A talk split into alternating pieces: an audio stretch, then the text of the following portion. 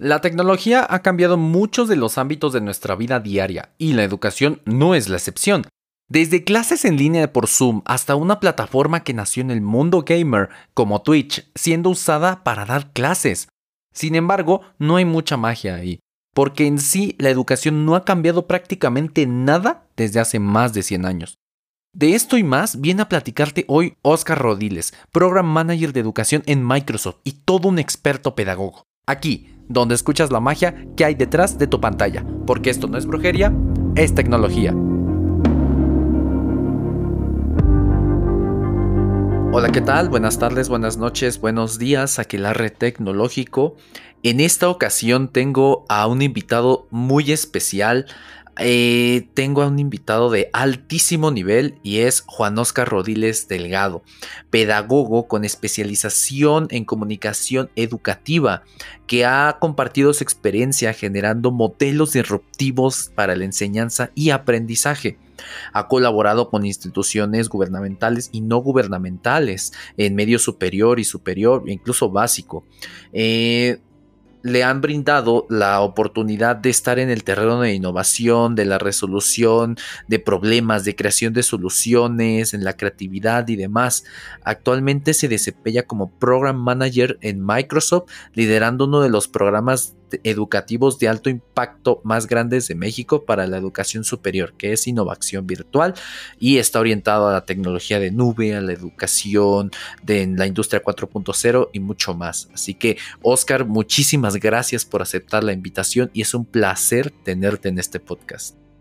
No, al contrario, muchísimas gracias por la invitación. Para mí es un honor estar eh, este día compartiendo tanto contigo como con toda tu audiencia sobre uno de los temas que a veces hacemos un poco de lado porque creemos que no tiene el mismo impacto que otros que están en boga como es el tema de salud, como es el tema de eh, las cuestiones económicas, como es el tema de las relaciones interpersonales, etcétera. Pero la verdad es que eh, el tema que vamos a abordar eh, este día está relacionado justo con todos esos que acabo de mencionar y muchos más, y que está teniendo un gran impacto y que puede definir en cierta medida el desarrollo o el estancamiento de toda una sociedad.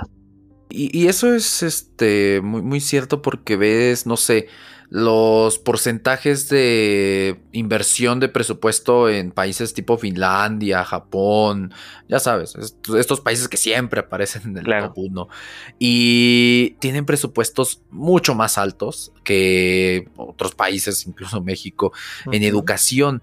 ¿Cómo ahí influye eso? En la formación de las personas. O sea, ya ni hablamos de las escuelas, de las personas como tal. Totalmente, fíjate que ahí hay un tema que sí tiene que, ver con la parte económica, es decir, eh, el presupuesto que se otorga a cada una de las eh, dependencias gubernamentales, en este caso en, nuestro país. Eh, en el tema de educación, creo que es de los temas en donde en realidad eh, está se ha visto muy sacrificado a pesar de que se ha mencionado que hay grandes avances que tenemos eh, inversiones eh, grandes la realidad es que nunca va a ser suficiente siempre se va a requerir de eh, estar actualizando no solamente los centros educativos, sino también al personal que está ahí, dar las condiciones para que los procesos de formación se lleven a cabo de la mejor manera. Entonces, eh, el pensar que va a existir un presupuesto ad hoc a las necesidades creo que va a ser muy difícil, eh, por lo menos en nuestro país, por el contexto por las características y por el momento histórico que estamos viviendo. Entonces, eh, sí, definitivamente un país que invierte en educación, un país que pone el foco justamente en la ciencia, en la tecnología, es un país que tiene la capacidad de crecer en todos los sentidos. Mientras eso no suceda, eh, los países que estamos en esas condiciones estamos un poco a expensas a lo que otros digan que se, tiene que hacer dentro del entorno en el que vivimos, ¿no? Entonces ahí eh, me parece que es fundamental que, pensemos en sí, en exigir porque es una exigencia, finalmente se pagan impuestos, eh, eh, elegimos a nuestros eh, líderes, gobernantes, etcétera, y podemos exigir que haya un uso eficiente de los recursos que se van otorgando a cada una de las dependencias, pero también me gustaría poner el dedo en la llaga en que no todo necesariamente es dinero. Es decir, sí es necesario, sí lo necesitamos, pero también es eh, indispensable eh, no otorgarle todo el poder a, esta, a este factor que es el económico, sino también a las estrategias que como centro educativo, como, como líder, eh, de, una institución como docente, como estudiante, como padre o madre de familia o tutor de, un eh, infante, bueno, qué responsabilidad también tengo para eh, este momento que, que necesitamos transformar la visión de cómo estamos pensando la formación de los estudiantes y cómo podemos aportar nuestro granito de arena para hacer un equipo en conjunto, que creo que eso ha sido uno de los problemas que, hemos tenido a lo largo de la historia, en donde decimos es que el gobierno se tiene que hacer cargo de esto y yo me deslindo.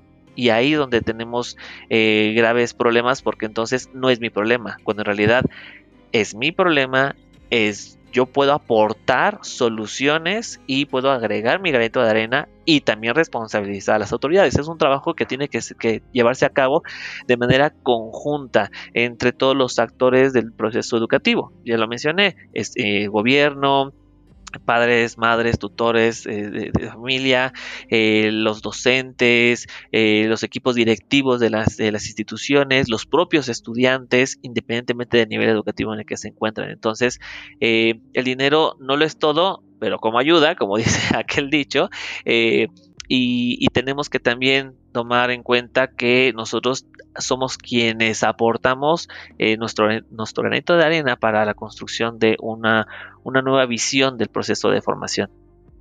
Y fíjate que ahorita que mencionas esa nueva visión y que pues sí, justamente el dinero no lo es todo, se me viene a la mente que pues se dice, bueno, se escucha y hay gente en internet opinando de eso y demás, que la educación o por lo menos las estrategias educativas no han cambiado desde la revolución industrial.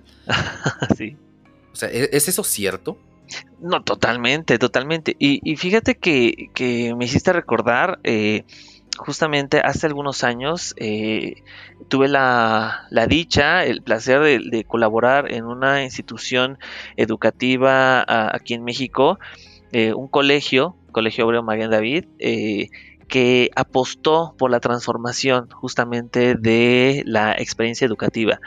Y una de las eh, promotoras de, justamente de, estas, eh, de estas iniciativas que se gestaron en esta institución. Bueno, fueron varias personas, pero digamos, eh, la doctora Lila Pinto en algún momento eh, es una gran eh, educadora argentina que tuvimos la oportunidad de, platicar con ella, de construir juntos con otras personas muy importantes, Alejandro Pisitelli, en fin, mucha, mucha gente que estuvo involucrada y en una ocasión, en una tertulia, por así decirlo, eh, eh, justo eh, la doctora Lila Pinto nos mostraba unas eh, postales de Jean-Marc Coté, que es un ilustrador francés que en el año 1900 le, propusieron que diseñara junto con otros ilustradores cómo se imaginaban que iba a ser el año, el año 2000. Entonces es muy curioso porque en esas postales yo les invito a que, lo busquen o si no, eh, en las redes sociales de este podcast eh, valdría mucho la pena poder compartir estas imágenes en donde están eh, dibujadas como se imaginaban, por ejemplo, que iba a ser eh, los labores domésticos. Y ahí es muy curioso porque utilizan, por ejemplo, un robot, digo, muy rústico, muy con cables todavía, eh, pero en aquel entonces, en 1900, se estaban imaginando cómo iba a ser la transformación de, de los labores domésticos, eh, de cuando la gente va a la barbería, bueno, cómo a través de ciertas máquinas eso se transformaba y la experiencia era completamente distinta. Cuando ibas a un concierto también, eh, aunque el escenario era muy similar al que tenían en, los años 1900, eh, las características, el funcionamiento eh, mostraba o denotaba un componente de innovación bastante importante. Y una de las postales que me llamó mucho la atención y que me dejó frío cuando lo, mostró la doctora Pinto fue una en particular en donde están sentados un grupo de estudiantes en un aula, cuatro paredes, hay una persona que creemos es el docente o podemos llamarlo el docente y está metiendo libros a esa máquina. Es como una máquina de tortillas. Bueno, en México tenemos eh, las famosas tortillas que, son este, está, están elaboradas con masa y hay una máquina que lo que hace es aplastarlas y calentarlas y entonces ya su producto muy rico en, nuestro país. Bueno, pues una máquina similar a las que hay en las tortillerías, pero en vez de meter masa se mete, se meten libros. Y hay una persona que le está dando vueltas a esa máquina. Y esa máquina está, tiene conectados unos cables que van directamente a unos cascos que tienen los estudiantes en la, en la cabeza. Y es muy impactante porque, ¿qué es lo que nos está dando a entender esto? Que, hay, que la transmisión de información va a ser suficiente para hacer revolucionaria la educación. Y eso es completamente falso. O sea, la información ahí está Sirve, por supuesto, es necesaria, sin lugar a dudas, pero de eso, a que eso pueda generar conocimiento del, como por generación espontánea, eso no, no existe.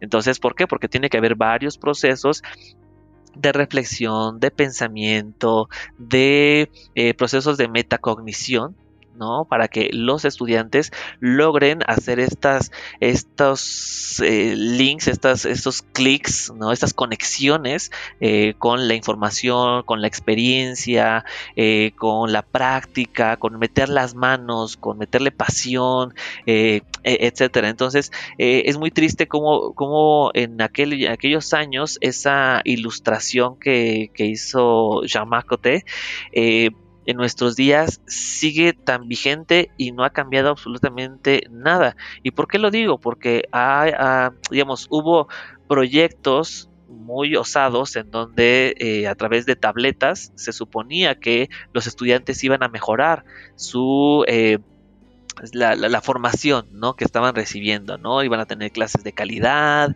iban a aprender más, eh, y eso pasó también no solo con las tabletas, sino también pasó con aquel proyecto que fue un gran eh, elefante blanco, que fue muy criticado, eh, que en sus inicios fue muy bueno, muy bueno, con buenas intenciones, pero se transformó en un elefante blanco que fue enciclomedia. Entonces tenían mucha tecnología en un lugar donde no había luz.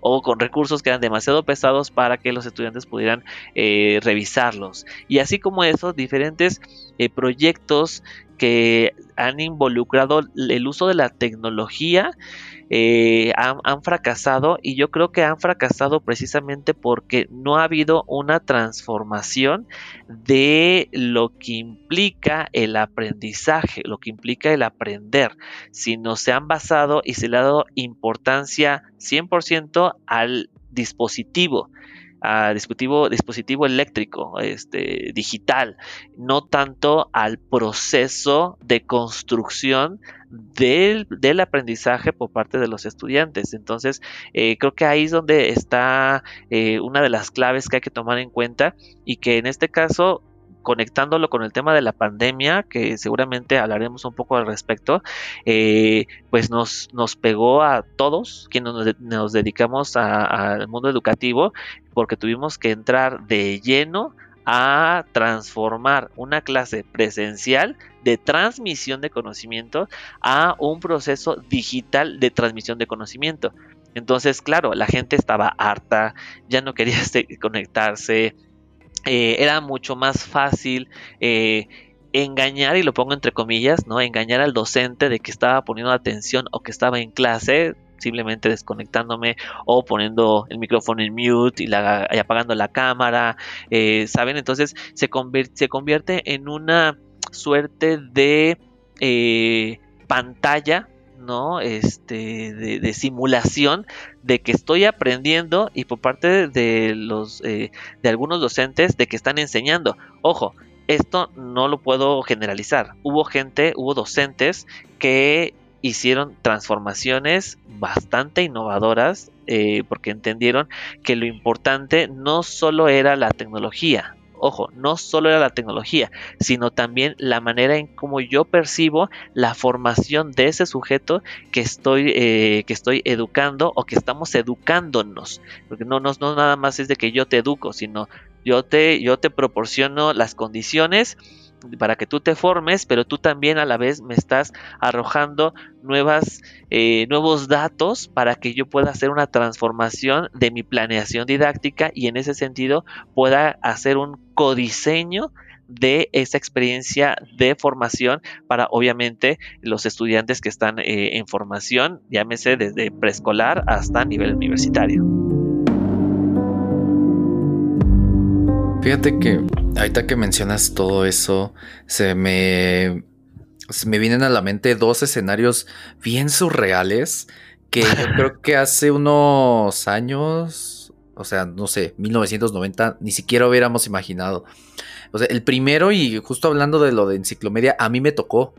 Justo cuando estaba en sexto de primaria, y vinieron a instalar estas pantallas. De hecho, un día no fuimos a clases justo por eso. Y al otro día era, wow, la pantalla, órale. Claro. En todo el año escolar la vi prendida dos veces, nada más. sí, claro, claro, porque justo lo ponen, insisto, o sea, lo que tiene la tecnología es este factor que te impacta, impresiona, eh, pero eso es tan efímero porque dura, dura minutos, o sea, eh, dura muy poco tiempo. Y el proceso de formación, el proceso educativo es para toda la vida. O sea, no es que hoy llegué, aprendí y listo, ya está, ¿no? Ya con eso. No, no, no. Es un proceso evolutivo, es un proceso en donde conforme vas creciendo, conforme vas incorporando experiencias, conforme vas eh, incorporando eh, práctica, conforme vas conectando eso que estás construyendo con otro conocimiento o otros conocimientos, es cuando se empieza a enriquecer toda tu, tu, background y empiezas a, estar en condiciones de transformar tu mindset, la forma en cómo estás pensando y entonces tienes la capacidad de recrear diferentes escenarios de, formación para ti mismo y para eh, otras personas. Entonces, la verdad es que el proceso educativo es, es un fenómeno muy particular, es muy complejo, no es de que yo te digo el A, I, O, U y ya con eso ya tienes procesos de lenguaje súper elevados. De ninguna manera. O sea, son piezas que tú vas incorporando a tu proceso mental y, y eso te va a ayudar también a que puedas estar en condiciones de enfrentarte a nuevas experiencias e incorporar nueva información para generar nuevo conocimiento que no lo haces solo, lo haces en conjunto con otras personas. Entonces creo que eso, eso es la parte mágica, si lo quieres llamar así, o la parte, digamos, científica de un proceso educativo. No, sí es mágica, sí es mágica. También es mágica. También es mágica, entonces. sí, es curioso porque, o sea, hay gente que cree que leyendo libros o leyendo, viendo solo los videos va a aprender. Es, o sea, yo vengo también más del área emprendedora y, o sea, no son pocos las, las, personas que dicen, ah, ok, voy a la incubación, voy a este lugar, voy a este curso de emprendimiento y ya sé emprender. La verdad es que no. O sea, yo lo. Yo siempre hago el, el símil con bailar. O sea, puedes ver baile, puedes ah, leer incluso de baile, pero no aprendes a bailar hasta que estás bailando. Y eso después de un rato. Incluso cuando yo iba a una academia para bailar salsa cubana, eh, tenían un convenio con una, este, con un, con un lugar que se llama el Gran Salón Central, que ponían mucha salsa cubana ahí. Y los que éramos de la academia nos daban pases para que pudieran, para que nos saltáramos el cover y entrar ahí. Pero el punto, o sea, digo, aparte de divertirse, unos tragos o algo así, era practicar ya en serio, ya ahora sí que en el, en el mundo real.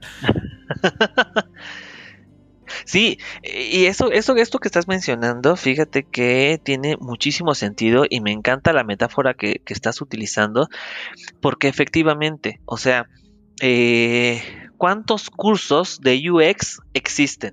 Bueno, muchísimos, miles, me atrevería a decir que miles de cursos en el idioma que gustes y mandes y en el formato que se te antoje. Sin embargo, solamente eres capaz de emplear estrategias, procesos de UX cuando ya estás, como bien lo dices, en la pista de baile.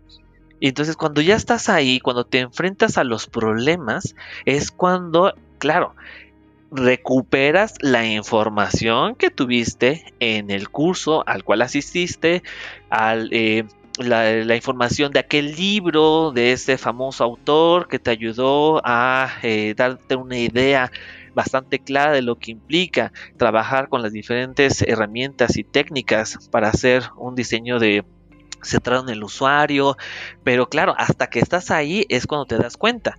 Eh, y eso creo que a veces se nos, se nos pasa y esta falacia ¿no? que anuncian muchos programas de formación de academias, de, de escuelas, de ven con nosotros y te hacemos experto. No, la expertise se genera a partir de la vinculación del conocimiento justo de haberte equivocado una y otra vez de, haber haberte enfrentado a problemas y haber encontrado soluciones a esos problemas para resolverlos. Y en ese sentido, la experiencia, el tiempo, es quien te va a dar esta expertise que te ayuda obviamente a enfrentarte a, eh, eh, al mundo. Entonces, ya sea que tú seas una persona que desea emprender, no vas a poder emprender eh, si no si no te arriesgas, si no te lanzas, si no haces las cosas, si no te equivocas.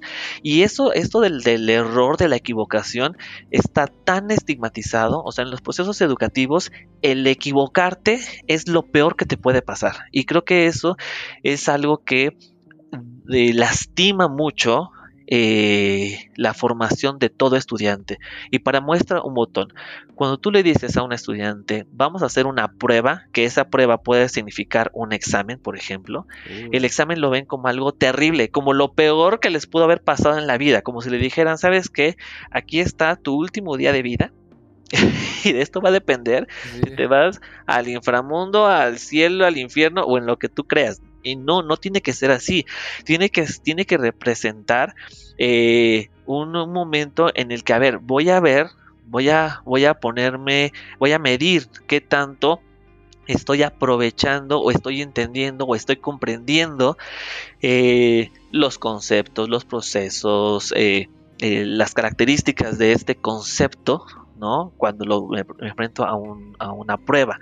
Y eso es, eso, es una prueba, es un examen que me va a identificar y que me va a ayudar a reconocer en dónde estoy parado. Si a lo mejor el esfuerzo que estoy eh, imprimiendo, o no sé cómo decirlo, eh, ejerciendo, ese esfuerzo que estoy ejerciendo es suficiente o requiero de un adicional. Y es que a veces nos medimos con otras personas. Entonces, claro, Jesús obtuvo 10 puntos de la prueba, ¿no? 10 de 10 y Oscar obtuvo 7 de 10.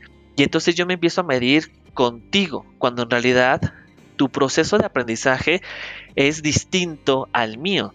Y claro, yo obtuve 7 de 10 sin embargo, yo entiendo otro tipo de conceptos diferentes a, los que tú estás eh, eh, eh, entendiendo, pues no sé si me explico. Entonces, somos distintos y en esa diferencia creo que tiene que haber esta, este respeto por parte de quienes nos dedicamos a, formar, a diseñar programas educativos, a entender que todos somos diferentes, pero necesitamos llegar a un lugar o podemos llegar a diferentes lugares.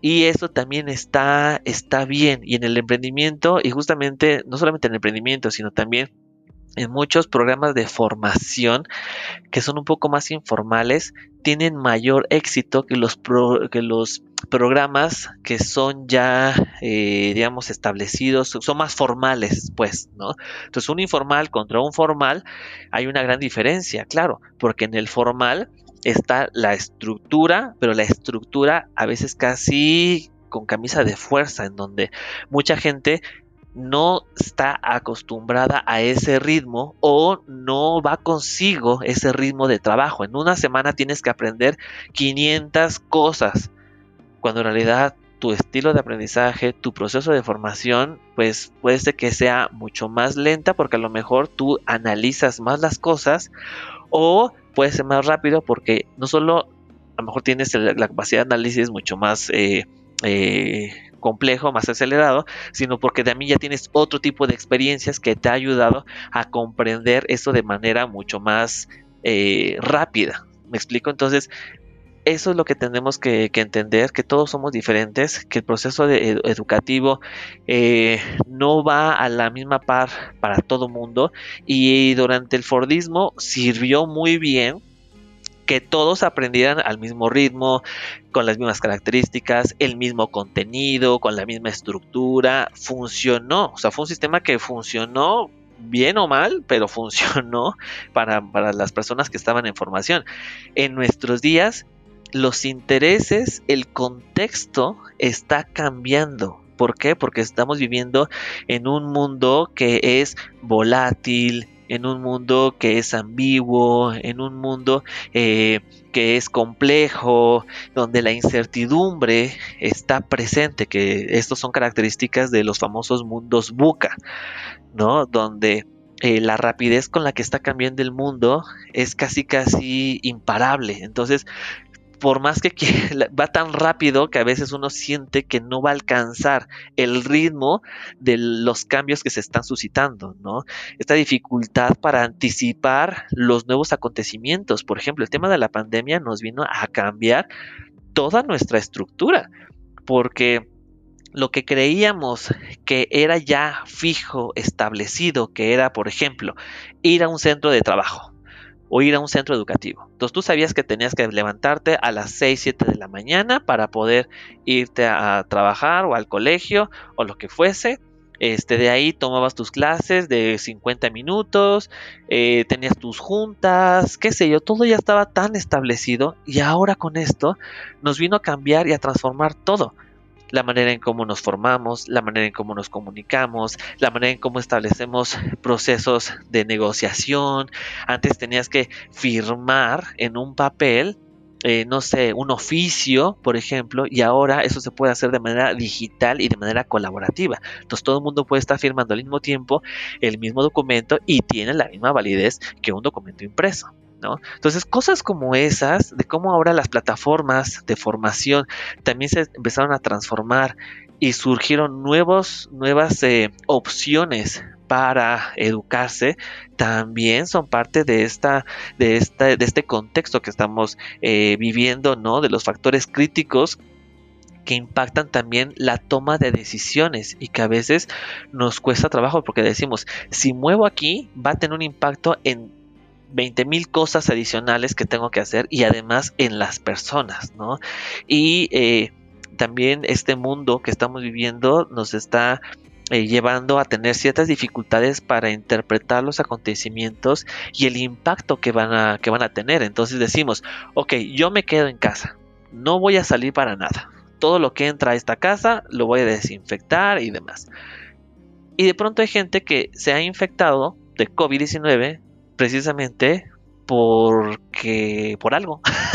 o sea, porque a lo mejor no, no fue que tuviera que desinfectar, sino a lo mejor llegó un mensaje, paquetería, o no, no, no, lo sabemos. O sea, hay gente que se ha infectado y que nunca salió y que tuvo las medidas ultra este, rigurosas en su casa y se infectó. Y hay gente que estuvo saliendo porque tenía que ir a trabajar, porque tenía que, que, que, ganarse el pan de cada día y es gente que yo conozco, gente que no le pasó absolutamente nada, pero sí a sus parientes.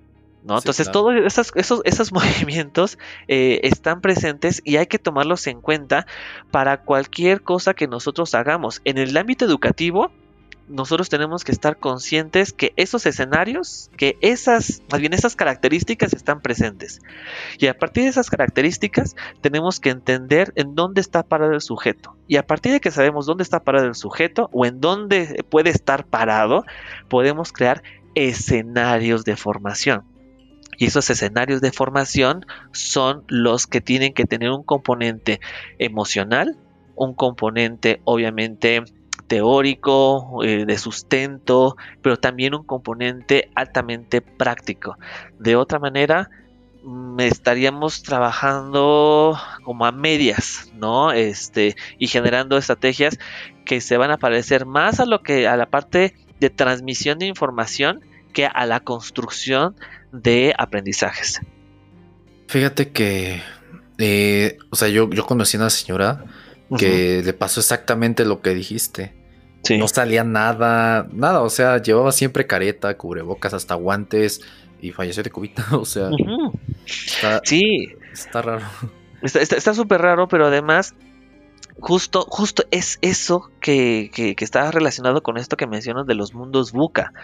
O sea, los mundos buca no son nuevos, o sea, son desde los años 70, ¿no? Que se que se establecieron y que hay grandes eh, ah, pensadores que trabajaron justamente con este concepto eh, de, de, buca y que también está vinculado con eh, los trabajos que se hicieron en el Pentágono para entender, tratar de, de, entender qué era lo que estaba pasando con el mundo y cómo el mundo se, estaba se ha estado transformando. Entonces, eh, estos, estos componentes, estos cuatro componentes de volatilidad, de incertidumbre, complejidad, ambigüedad, hay que entenderlos, hay que enfrentarlos y hay que eh, generar estrategias justamente para trabajar con esto. O sea, en vez de pelear vamos a unirnos, o sea, justamente eh, la incertidumbre que nos pueda generar, bueno, vamos a transformar esa incertidumbre eh, y ocuparla a favor de lo que yo deseo diseñar para mi proceso educativo, insisto,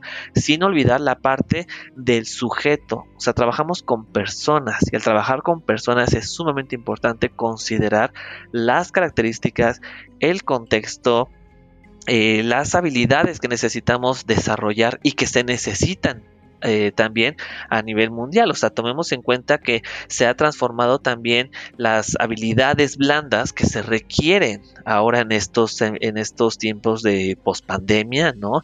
Que tiene que ver con la capacidad de adaptabilidad, adaptabilidad resiliencia, eh, de empatía, de liderazgo, de la capacidad de comprender los problemas o formular problemas o hacer preguntas para que formulemos esas, problemáticas y podemos encontrar las soluciones. Entonces, eso es lo que se está necesitando. Se necesitan de personas que tengan esta flexibilidad y que alguien que está estudiando pedagogía también entienda que existe el mundo en la nube y que entienda que existe la inteligencia artificial y que un médico sepa que puede apoyarse de las tecnologías de, la nube, ¿no? Que existen, que hay muchísimas, eh, para también sus procesos de trabajo eh, dentro de la medicina, dentro de la arquitectura, dentro del diseño.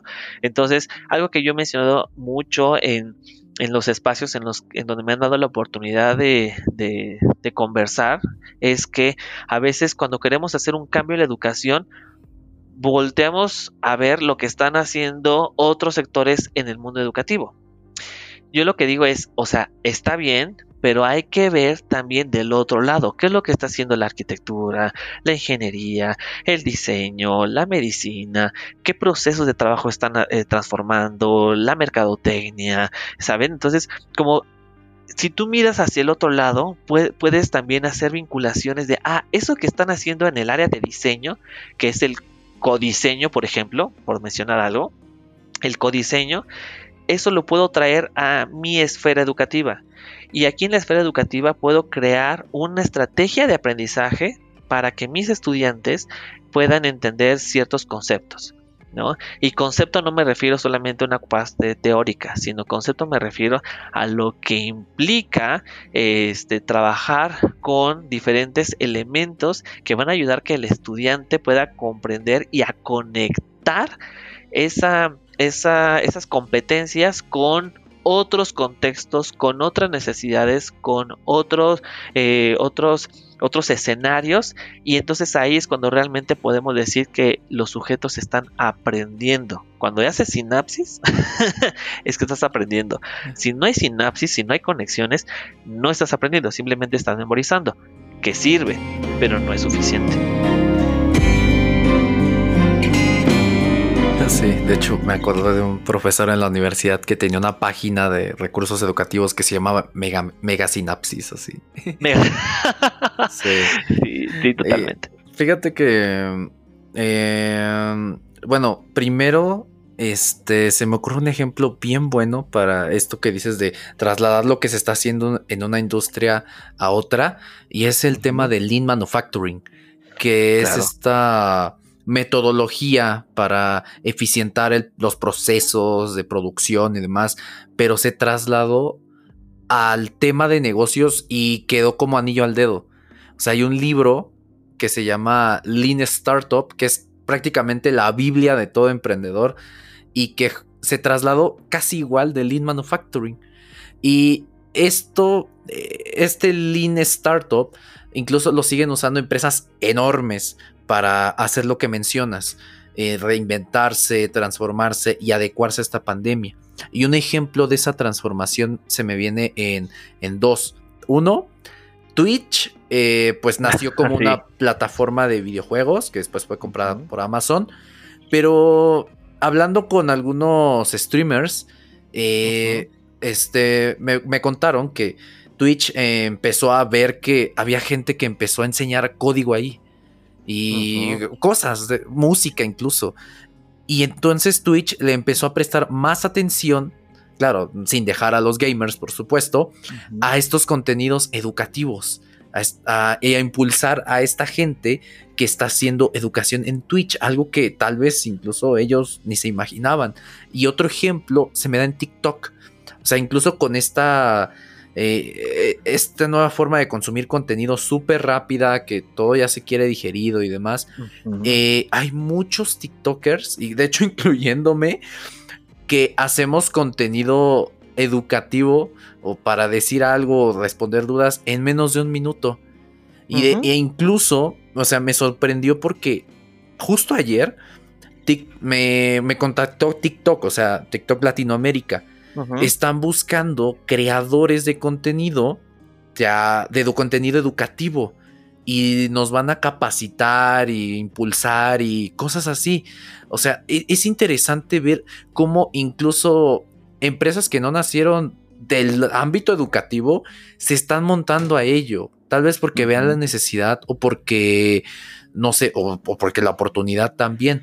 Pero tú ¿Tú qué opinas, por ejemplo, de que empresas de este estilo, que no nacieron en el ámbito educativo, ahora se monten en él? No, está, increíble. O sea, eh, yo no me voy a poner eh, del lado de los puristas, ¿no? De, mis colegas puristas que están en desacuerdo en justamente en que esas organizaciones hagan eh, estas, estas vinculaciones. De hecho, quien lo está haciendo no son tanto las empresas, sino son las personas. O sea, si lo analizamos bien, las personas fueron quienes encontraron una forma de hackear esa experiencia. Y es justamente de lo que en algún momento Alejandro Pisitelli eh, eh, estuvo eh, hablando en diferentes encuentros, ¿no? De transformar, lo, de meterse al sistema llámese el que tú quieras, educativo, financiero, el que tú gustes nombrar, entrar, analizar qué es lo que está sucediendo y a partir de eso intervenir. Entonces, eh, y hacer transformaciones, esta parte disruptiva, ¿no? Que es característica de todo hacker. Eh, el hecho de que se haya encontrado una forma de enseñar a través de Twitch eh, creo que me parece extraordinario porque, insisto, las personas están encontrando formas diferentes de poder ampliar eh, esta, capacidad de formación. Entonces, no solamente Twitch, por ejemplo, también en Facebook. Entonces, hay gente que lo que hace es grupos en Facebook y hacen sesiones en directo y a partir de ahí eh, enseñan ¿no? Este, diferentes cosas, ¿no? Desde cómo hacer una lectura de tarot, ya que estamos en el tema de magia, de cómo leer el tarot, eh, analizar las runas, hasta cuestiones un poco más complejas donde las universidades, algunas universidades, han encontrado una, un espacio para llegar a ciertos estudiantes y trabajar. Algo también que vale mucho la pena mencionar es que todo, toda persona que está metida en el ámbito educativo, ¿no? Eh, educadores, educadoras, y que, y con eso me, refiero no solamente a quienes están frente a un grupo, sino también a quienes diseñamos, porque sabemos quienes diseñamos y estamos frente a grupo, o diseñamos y no estamos frente a grupo, ¿no? Lo tomamos decisiones eh, educativas eh, por la posición en la que nos encontramos, de, de liderazgo, etcétera, nuestra responsabilidad es justamente encontrar los nichos en donde la audiencia le encuentra un sentido a eso. Por ejemplo, en el programa que, tenemos, es Innovación, que pertenece a Microsoft, eh, hubo un hackathon. Entonces, una de las estrategias que una de las Sherpas eh, propuso fue, a ver, si necesitamos que los estudiantes den un pitch de un minuto, si les pedimos que hagan una presentación, les va a tomar más tiempo. ¿Por qué no? Si a los estudiantes les encanta usar TikTok, ¿por qué no usan TikTok? Que usen TikTok, tienen solo un minuto para exponer su, su proyecto y a partir de eso nosotros ya evaluamos los proyectos. Fue la mejor decisión que se pudo haber tomado honestamente y ahí ocupamos una tecnología una plataforma que no está diseñada para hacer este tipo de, actividades, pero que le encontramos la forma de utilizarla. Entonces, eso está increíble porque le estamos dando un uso distinto al original. Y por supuesto que no, no, no me, no me cabe la duda que en algún momento también TikTok tenga TikTok Edu. o una cosa por el estilo, en donde pueda aprovechar justamente lo que la gente está transformando. ¿Por qué? Porque ya se convierte en una necesidad y entonces ya viendo necesidad, pues ya también ellos lo convierten en negocio, ¿sabes? Entonces son, yo digo que está bien, eh, la gente tenemos que dejar de pensar que la, la la educación es algo que tiene que venir de afuera hacia adentro. Es decir, que una institución educativa tiene que decirme qué es lo que yo tengo que aprender. Eso es lo que hay que cambiar. Lo que hay que cambiar es eso. O sea, en vez de pensar de esa manera, tendríamos que pensar, bueno, si yo quiero emprender, ¿qué es lo que necesito para emprender? Y entonces me meto a los diferentes programas que de hecho ahora hay programas buenísimos que duran un mes, dos meses, seis meses, que son súper inmersivos, que son tipo bootcamps, que son magníficos y que tienen también un componente ah, muy grande de conexión entre la teoría y la práctica. Entonces hay gente que si tú quieres emprender, bueno, te metes a estos programas, pruebas, te equivocas, metes te, metes a otro programa de formación que te puede durar una semana, un mes, qué sé yo, y, y de hecho eso te va a ayudar y te va a enriquecer más que en muchas ocasiones que estar durante 4 o 5 años sentado en un espacio educativo. Ojo, no estoy diciendo que sea malo. Lo que estoy diciendo es que no nos quedemos solamente con eso que tenemos ya de manera formal. La educación formal de alguna u otra manera nos va a proveer las herramientas para que yo como sujeto eh, me pueda enfrentar más adelante al mundo laboral. Entonces, si yo estoy en la universidad, aprovechar lo que la universidad me está proveyendo para yo también incorporarme y aprovechar esos programas de formación que duran un mes, dos meses, tres meses, lo que duren, una semana, aprovecharlo y en la medida en que yo incorpore eso como estudiante universitario, cuando yo egrese, voy a salir con mucho mejores, mucho mejores herramientas eh, que si no lo hiciera. Entonces, yo egresado salgo y puedo desde emprender hasta eh, entrar a un a, un empleo, pero un empleo con buenas condiciones laborales, ¿sabes? Entonces, porque a veces cuando uno egresa, se espera y entonces se queja uno de que no hay oportunidades porque me piden que conozca de A, B, C y D y no tengo la menor idea porque eso no me lo enseñaron en la escuela. Cuando en realidad era mi responsabilidad aprovechar lo que existe allá afuera para incorporarlo a mi proceso de formación y entonces cuando yo salgo, no es lo mismo salir sin nada a salir con tu título, a salir con certificaciones, a salir con experiencia a través de los diferentes hackatones, porque hay hackatones buenísimos que te ayudan justamente a hacer estas vinculaciones y a veces hay empresas que te dicen, mira, yo soy tal empresa. Y el problema en, que, el que me encuentro, que ya le pagué a no sé cuántos este, consultores que no me han logrado resolver, es este. Entonces ponen en el centro el reto y la gente en el hackathon tiene que dar soluciones reales, viables a esa problemática. Y claro, cuando lo haces, pues obviamente la empresa te lo reconoce, ya sea económicamente o de alguna u otra manera, o con la propia experiencia. Y entonces, claro, cuando tú ya vas a un trabajo, tú ya sabes cómo resolver eh, ese tipo de problemáticas. O si quieres emprender, qué necesitas para poder eh, emprender de manera adecuada y que obviamente el proceso de retorno de inversión pues valga la pena para el proyecto que estás eh, generando y a lo mejor no generas una empresa, generas 3, 4, 5 empresas y te vinculas con diferentes personas, que eso también te lo da mucho la universidad. Eso es cierto, porque bueno, al menos yo personalmente no me arrepiento, pero siento que pude haber aprovechado mejor mi universidad. Claro. Pude haber exprimido más. Y, e incluso actualmente, o sea, quiero regresar para volver a beneficiarme, digo también para aprender obviamente, pero para volver a beneficiarme de ser estudiante, porque a veces uno no se da cuenta de todos los beneficios que les dan Creo que hay hasta páginas que recopilan beneficios y cupones para estudiantes, pero a veces uno no, se da cuenta de eso. Mira, como diría, perdón. No, adelante, adelante. No, como diría la gran filósofa Ana Gabriel, nadie sabe lo que tiene hasta que lo ve perdido. E, e, es verdad, es verdad. Por ejemplo, yo estudié pedagogía en la Universidad Pedagógica Nacional. Luego tuve la oportunidad de formarme en otras instituciones eh, privadas pero lo que me dio la universidad pública fue grandioso. O sea, me dio experiencia. ¿Por qué? Porque me metí justamente a grupos de trabajo que estaban haciendo investigación, me metí a grupos de trabajo que estaban haciendo proyectos eh, del uso de la tecnología. En ese, en ese entonces hablábamos de las TIC.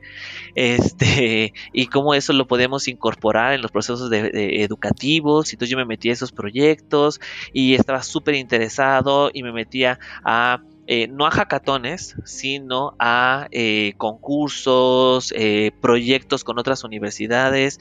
Y de verdad, cuando yo egresé, me, yo tenía un panorama distinto a algunos compañeros y compañeras que no lo habían hecho, que se habían nada más conformado con ir a la escuela y cumplir con lo que se estaba solicitando en ese momento, ¿no? O sea, tampoco voy a decir que fui un estudiante de super ultra excelencia, pero sí fui un alumno muy curioso.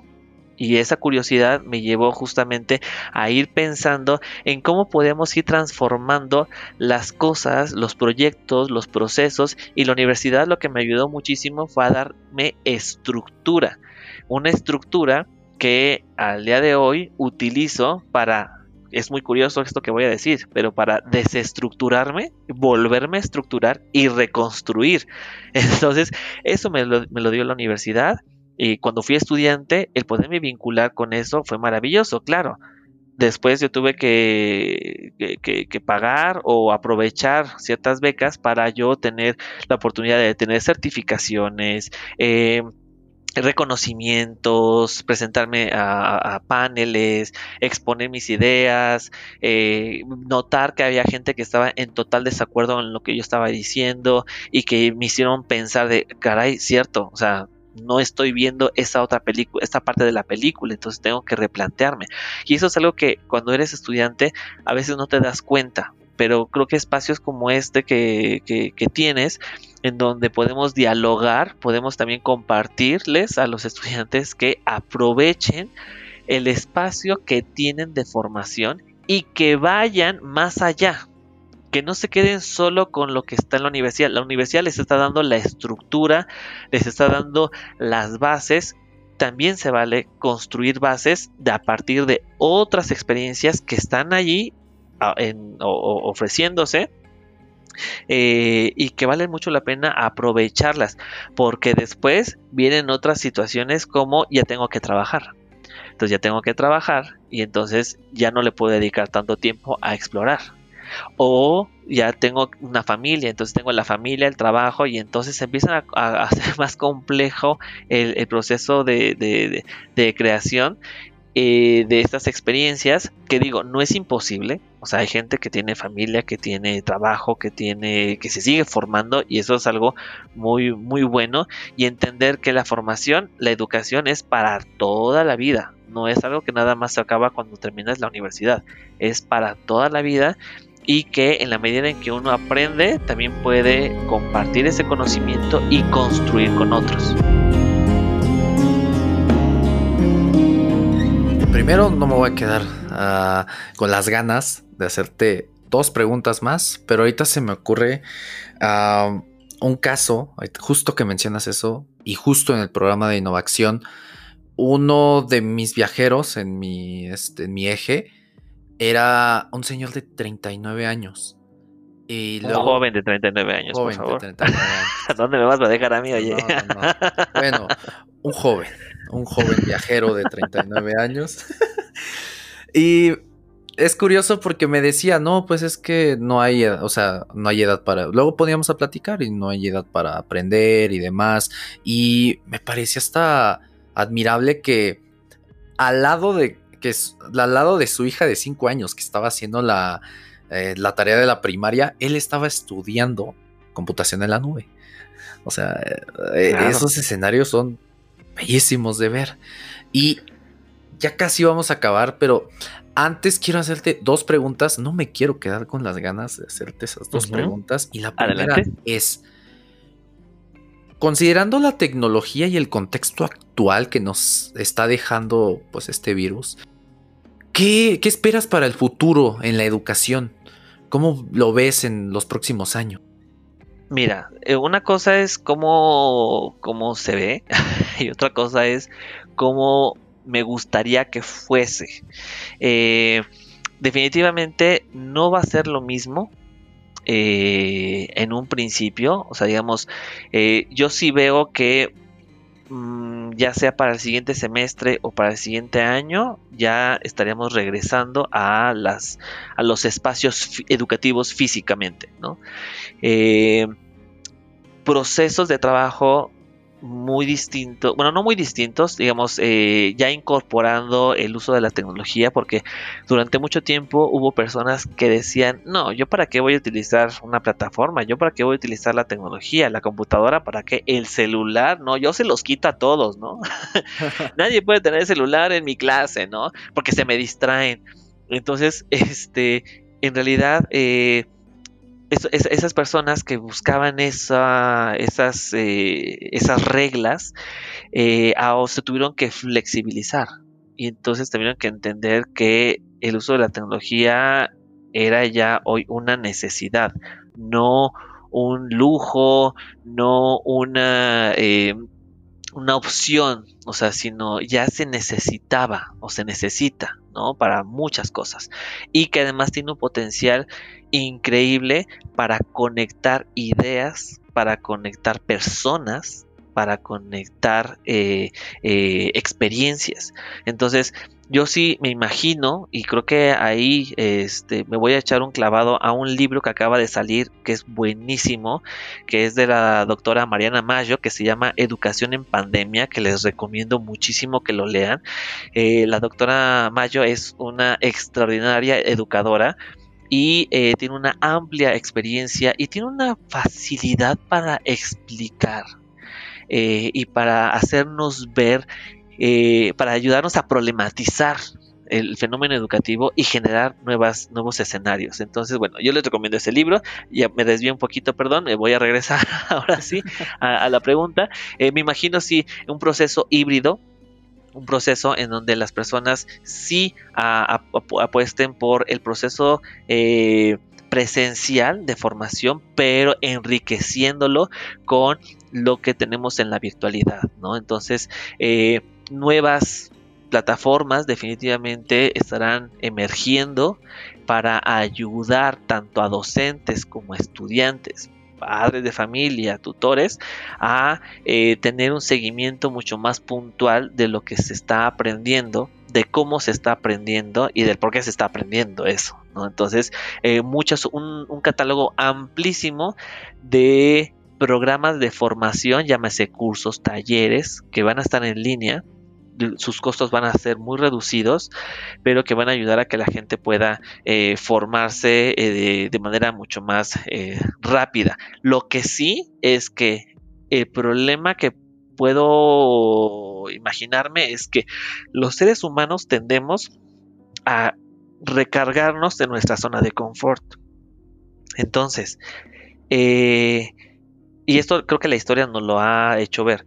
En la medida en que yo que paso por este proceso, tengo dos opciones. O me sigo en la innovación, me sigo hacia la innovación, o me regreso hacia lo que yo conocía, a lo que a mí se me hacía más fácil, para lo que a mí era más rápido. Entonces, puede, puede existir también gente que se vaya por esa otra opción de que ya regresamos a los centros educativos, pues entonces volvemos a las tareas con ciertas características, yo les explico, ¿no? Cómo se hacen las cosas y ustedes solamente escuchan lo que yo les voy a decir, ¿sabes? Como esa, esa, esa educación broadcasting puede que, es, que, que, se vuelva a hacer presente si es que no entendimos que esta es una gran oportunidad de, transformación, ¿no?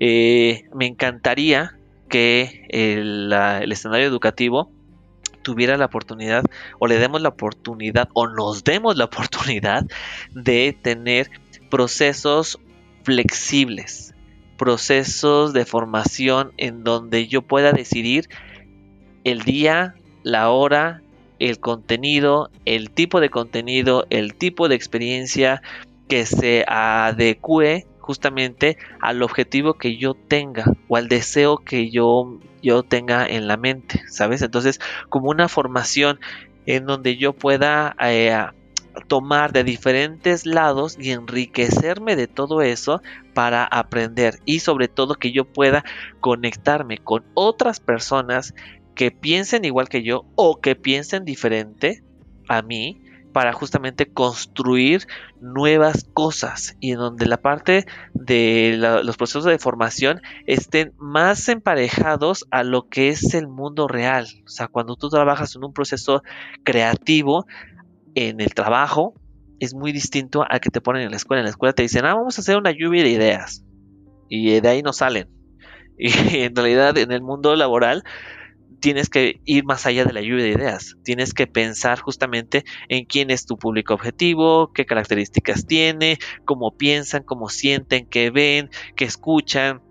A partir de ahí crear este eh, arquetipos y los arquetipos puedes utilizar diferentes estrategias, cosas que se utilizan en el mundo, por ejemplo, del marketing o en el mundo de la creación de, de hasta de películas, ¿no? Esos procesos creativos que son maravillosos, que podemos traerlos al mundo educativo, ya sea formal o informal, y crear nuevos escenarios educativos, que eso es lo que necesitamos, crear nuevos escenarios educativos y creérnosla que nosotros tenemos la responsabilidad o la corresponsabilidad de nuestro propio proceso de formación.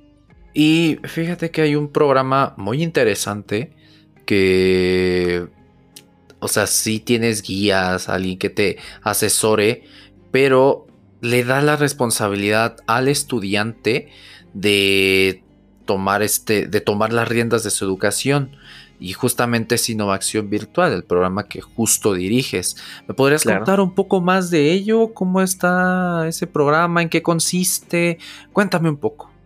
Desde luego, fíjate que eh, este programa lo construimos justamente en Microsoft con un equipo bastante heterogéneo porque cada una de las personas que estábamos en esa, lo recuerdo muy bien, eh, en, esa, en esa sala de, en, Microsoft, en unas oficinas preciosas que, tenemos, eh, pusimos sobre la mesa, bueno, a ver, ¿qué es lo que necesitamos? O sea, ¿cuál es nuestro, nuestro objetivo aquí? ¿Cuáles son la, qué problemática vamos a atender? Y sobre todo, ¿cómo podemos beneficiar a eh, un número bastante amplio de, estudiantes a nivel nacional. Eh, y nos dimos cuenta con lo que para empezar había eh, diversos eh, ah, fenómenos que se estaban presentando y es que los, los estudiantes universitarios estaban egresando con ciertas competencias, pero cuando se enfrentaban al mundo laboral, esas competencias eran insuficientes o se necesitaban de nuevas competencias que la industria requería, como el tema de eh, tener eh, conocimientos eh, sobre el uso de la nube, la inteligencia artificial, el Internet de las Cosas, el desarrollo de, chatbots, en fin, todas esta, estas tecnologías que están relacionadas con la industria 4.0, los estudiantes no lo tenían. Y México, como bien lo mencionaban eh, por ahí nuestro director general, pues México perdió eh, la oportunidad de ser la, esta meca ¿no? Eh, industrial, como que es en lo que se convirtió la India en su momento. Entonces, ¿cómo hacemos para que eso no nos vuelva a ocurrir? ¿Cómo hacemos para que México, los estudiantes mexicanos y mexicanas tengan oportunidades o mejores oportunidades de empleabilidad una vez que concluyen la universidad. Y entonces de ahí eh, se vinculó perfectamente bien con, el plan Innovar por México, que es un plan que se, diseñó y que se, se presentó eh, en, una de las conferencias matutinas del presidente de la República, en el, ahí por febrero del 2020, en donde justamente se hacía el anuncio de una inversión de más de 120 millones de dólares. ¿Ese dinero para qué era? Bueno, para cinco eh, pilares que tiene Innovar por México uno tiene que ver con la instalación de un centro de datos a nivel eh, nacional o algunos centros de datos a nivel nacional, eh, unos proyectos súper interesantes que tienen que ver con las pymes, otros que tienen que ver con esta cuestión social, ¿no? La relación social que, tenemos como, como empresa y eh, unos proyectos que también están súper interesantes que atienden el mundo de la medicina, pero también atienden el mundo eh, medioambiental y desde luego tenemos eh, innovación eh, virtual, que innovación virtual lo que busca es esto, ayudar o coadyuvar a las universidades a la formación de los estudiantes para que puedan tener mejores condiciones de empleabilidad en el contexto de la industria 4.0. Y para ello diseñamos un programa maravilloso ese programa está trabajando sobre la base de la metáfora del viaje, de la travesía. Tú cuando sales de viaje, aprendes algo del lugar al que visitas. No digamos, si ponemos el ejemplo de que te vas a Japón, no es que regresas hablando japonés. O sea, regresas conociendo de la cultura, de las costumbres, bueno, está vinculado a la cultura, pues, bueno, eh, las costumbres, eh, eh, de, las, cuestiones que ahí se, manejan, ¿no? En, ese país nipón y sobre todo, a lo mejor ciertas palabras, te das cuenta que la escritura es distinta, que los números también tienen una connotación completamente diferente, qué sé yo regresas a tu país y cuando regresas incorporas algunas de esas cosas que viviste, que viste en aquel lugar en tu vida diaria. Y hay quienes deciden aprender el idioma porque les llamó la atención, porque se conectaron con el lugar, porque además quieren hacer una vida con alguien allá en Japón. Puede ser, ¿no? O sea, los motivos pueden ser diferentes. Entonces, ¿a qué voy con todo esto? Voy con todo esto a que la metáfora del viaje nos ayuda justamente a conectar los contenidos que tenemos, eh, que en este caso pertenecen a Microsoft Learn, una de las plataformas que también tenemos en Microsoft, muy poderosa, que tiene que ver con eh, contenidos organizados y estructurados y que te pueden ayudar a tener eh, una certificación si así tú lo decides. Entonces lo que hicimos fue, trabajemos con la metáfora del viaje, trabajemos con esos contenidos, pero necesitamos a gente que guíe, que oriente el proceso de formación de los estudiantes. Y entonces, como estábamos como en la metáfora del viaje, dijimos, bueno, ¿qué, qué, qué rol juega y cómo podemos crearle su propia metáfora a este rol? Y nos dimos cuenta que en el Himalaya, existen los Sherpas. Los Sherpas son estas personas que te acompañan, que te guían en la travesía hasta alcanzar la cima o al lugar donde tú hayas determinado que era tu meta. Eh, y te, acompañan. Lo, lo, interesante de estas personas es que ya les pasó de todo. Se cayeron, les dio casi un infarto, este, se resbalaron, se les vino una avalancha. Es decir, les ha pasado de todo y han generado una experiencia, una sabiduría que ahora son capaces de compartir con sus viajeros y viajeras. Entonces dijimos, claro, necesitamos a profesionales, necesitamos a gente que esté inmersa en este contexto, que sepa de la industria 4.0, que, que haya metido las manos a eh, trabajar con la nube, con la inteligencia artificial, con el IoT, con todas estas herramientas, con todas estas tecnologías y que sean capaces de compartir con estos viajeros y viajeras eh, esta sabiduría, pero no a manera de transmisión de conocimiento, sino a manera de construcción de comunidad de aprendizaje, en la comunidad de aprendizaje donde todos son responsables del proceso educativo. Entonces, si yo me sé la respuesta, yo te la comparto. Si yo tengo una duda, alguien más puede venir y eh, eh, resolver esa duda o plantear una problemática para que todos entremos en juego y empecemos a construir a partir de los conocimientos que tenemos y de la experiencia que traemos. Entonces, el Sherpa es esta persona que va orientando y guiando ese proceso de formación con los estudiantes. Ahora bien, los estudiantes, la referencia no nos servía y dijimos, claro, hay que darle un nombre distinto. Pues lo más fácil es decirles viajeros y viajeras. Y entonces un estudiante que entra al programa se convierte en un viajero o, o en una viajera que va a transitar por este viaje, por esta travesía, acompañado o acompañada de un Sherpa digital, que ese Sherpa digital se apoya de recursos como videos, eh, textos, eh, documentos, sobre todo prácticas, mucha práctica, mucha práctica. Y va acompañando a estos estudiantes, a estos viajeros y viajeras, para que su proceso de construcción de conocimiento sea mucho más sencillo, sea muy, sea muy rico eh, y sobre todo que sea un espacio de confianza, un espacio donde se sientan con la libertad de opinar, de construir con otras personas en esta industria. Y ojo, aquí en el programa tenemos estudiantes de todo, tenemos estudiantes que están estudiando algún tipo de ingeniería, mecatrónica, sistemas, informática, hasta gente que está estudiando pedagogía, gente que está estudiando danza contemporánea. Danza contemporánea, ¿te acuerdas? Eh, eh, eh, fisioterapia. Fisioterapia, este, gastronomía. Y claro, eso, eso es algo que tenemos que entender. Necesitamos entender que el mundo está cambiando y que necesitamos incorporar tecnologías, conocimientos y experiencias del ámbito de la industria 4.0 a nuestra formación, porque de esa manera vamos a estar mejor preparados y preparadas para el mundo. Y qué mejor que en innovación, porque innovación finalmente nosotros trabajamos obviamente con la tecnología de Microsoft.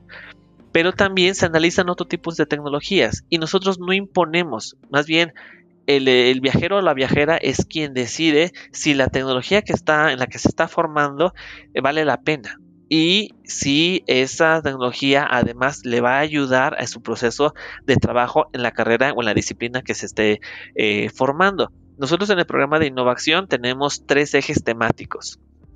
Uno que está relacionado justamente con la arquitectura de soluciones, otro que está relacionado con la inteligencia artificial y un tercero que está relacionado con la ciencia de datos, como a través de nuestra tecnología de Microsoft Azure. Esta tecnología es una tecnología que realmente está transformando todo el proceso de trabajo en la nube. Y esa, esa transformación en la nube es la que va a ayudar a que pensemos en soluciones que sean viables, ya sea desde la gastronomía hasta sistemas, informática o la propia docencia, ¿saben? Entonces, ahí lo que nosotros estamos buscando es que los estudiantes obtengan esta formación y además se certifiquen. Y la certificación es una certificación internacional de Microsoft que es en Azure Fundamentals AZ900 y esta certificación de verdad es, eh, es clave para que si quieren seguir formándose puedan tener otro tipo de certificaciones y esta va a ser la base y de hecho es, es prerequisito para muchas otras certificaciones que tenemos eh, nosotros. Todo el proceso de formación que estoy contando eh, vale mucho la pena porque además hicimos algunas eh, una, una, alianza con Experis Manpower Group ¿Qué, eso, ¿Qué significa? Que los estudiantes que están en los últimos semestres de la carrera o que están terminando eh, la, su, su, tesis o que ya están entregando prácticamente el oficio de no adeudo de libros en la biblioteca. este, que eso también sucede, ¿no? Que ¿por qué no has salido de la universidad? No, pues es que debo un libro. No, ¿cómo que debes un libro? Yo, conocí a alguien que le pasó eso. sí, entonces debía el libro. Bueno, bueno, a, eso, a esas personas que ya están en la recta final, a eso se les va a asignar, una vez que aprueben la certificación de Azure Z900, se les asigna un agente de talento. Ese agente de talento de Express Manpower Group se va a encargar de formarle en eh, las habilidades blandas y además les preparan para que elaboren su currículum y para que se presenten a las entrevistas de trabajo, que no es cosa menor a veces el presentarte una entrevista de trabajo y dar respuestas claras, precisas a lo que te están solicitando hace la diferencia entre que te quedes y no dentro de una posición. Entonces ellos te acompañan y lo más importante es que no te sueltan hasta que consigues trabajo. Ellos tienen una, eh, una amplia eh, cartera de eh, empresas en donde te pueden eh, colocar y ayudarte a que tú entres a estas a esas empresas. Obviamente necesitas tener ciertas características, ciertos requisitos, pero uno de los principales es haberte certificado en innovación virtual, en la certificación de AZ900 y con eso se te hace la asignación de este agente de talento. Todo esto que estoy mencionando, absolutamente todo el proceso, para los estudiantes, eh, nosotros como Microsoft hacemos la... Eh, la inversión. O sea, el estudiante no tiene que pagar un solo peso. Cada estudiante que se registra en nuestro sistema, eh, lo que va a hacer es que eh, nosotros le asignamos una beca. Y esa beca, que es del 100%, la, eh, se, hace, el pago. Y no solamente se hace el pago, sino también eh, se le va a agregar a la cuenta de innovación, que es a su correo electrónico que nosotros le generamos, se le agregan 100 dólares en créditos de Azure. ¿Para qué? Para que pueda utilizarlos. Y también tiene, eh, tenemos una vinculación maravillosa con GitHub que tiene varios productos, entre ellos una, un beneficio que es algo que le llaman la Student Developer Pack, que es una mochila con herramientas, con recursos para desarrolladores que tienen eh, un valor aproximado de dos mil dólares. O sea, todo eso, la, la, colaboración que tenemos con GitHub, que además nos acompaña en todo el proceso de formación también de nuestros estudiantes en innovación virtual, es algo eh, crucial y entonces el estudiante no solamente está becado eh, del programa de innovación y, el voucher que le entregamos para certificarse, sino además los 100 dólares y además los 2 mil dólares en, estos eh, productos a través de la Student Developer Pack que otorga eh, GitHub, que me parece honestamente que es algo que no podemos, vaya, si a mí me hubieran dicho cuando estaba en la universidad, está este programa, por supuesto que me sumo, que lo aprovecho y le saco el jugo necesario. Y, de verdad, eh, los, la, gente que está eh, al frente de las comunidades, es decir, cada eje temático tiene una comunidad, esas personas, los Sherpas, son personas súper, súper, súper eh, cualificadas para eh, la, función que están, eh, que están llevando a cabo. Son personas que ya les pasó de todo, que ya se metieron, que están certificadas, que saben cómo, qué duele, qué no duele, por dónde sí, por dónde no. Aconsejan a los estudiantes para que puedan formarse y obtener muy buenas condiciones para presentar el examen de certificación y puedan eh, tener eh, oportunidades distintas una vez que egresen. Claro, hay estudiantes que me han dicho, oye, yo no estoy en el último semestre de la carrera eh, y apenas acabo de entrar o voy a la mitad, no hay ningún problema. nosotros no vamos, no podemos buscarte, de hecho nosotros no, no, buscamos el trabajo porque somos Microsoft, pero Experis no te va a poder dar una oportunidad laboral porque aún no has acabado la carrera pero lo que sí va a ayudarte es a que tú trabajes en el desarrollo de tus habilidades blandas. Sirve y sirve muchísimo, porque cuando tú egresas y tienes desarrolladas estas habilidades, también en las posiciones en las que tú te enfrentes, te va a servir muchísimo. Y en las entrevistas de trabajo se dan cuenta, los entrevistadores o entrevistadoras se dan cuenta si tú tienes desarrolladas esas habilidades si no las tienes desarrolladas, por más que traigas tu título universitario con eh, mención honorífica, no vas a tener oportunidad de ocupar esa vacante, porque aún no cuentas con los requisitos mínimos para poder acceder. Por eso es importante que desde ahora que están en la universidad, que están en primero, segundo, tercer, el semestre, trimestre, cuatrimestre que quieran mencionar, se estén formando en estas habilidades blandas. Y Experis Power Group a través de, innovación virtual eh, otorga esta oportunidad para que lo hagan y ojo de manera gratuita. En Microsoft en innovación virtual nosotros no pedimos ni un solo centavo a los estudiantes. No les pedimos que metan su tarjeta de crédito en ningún momento.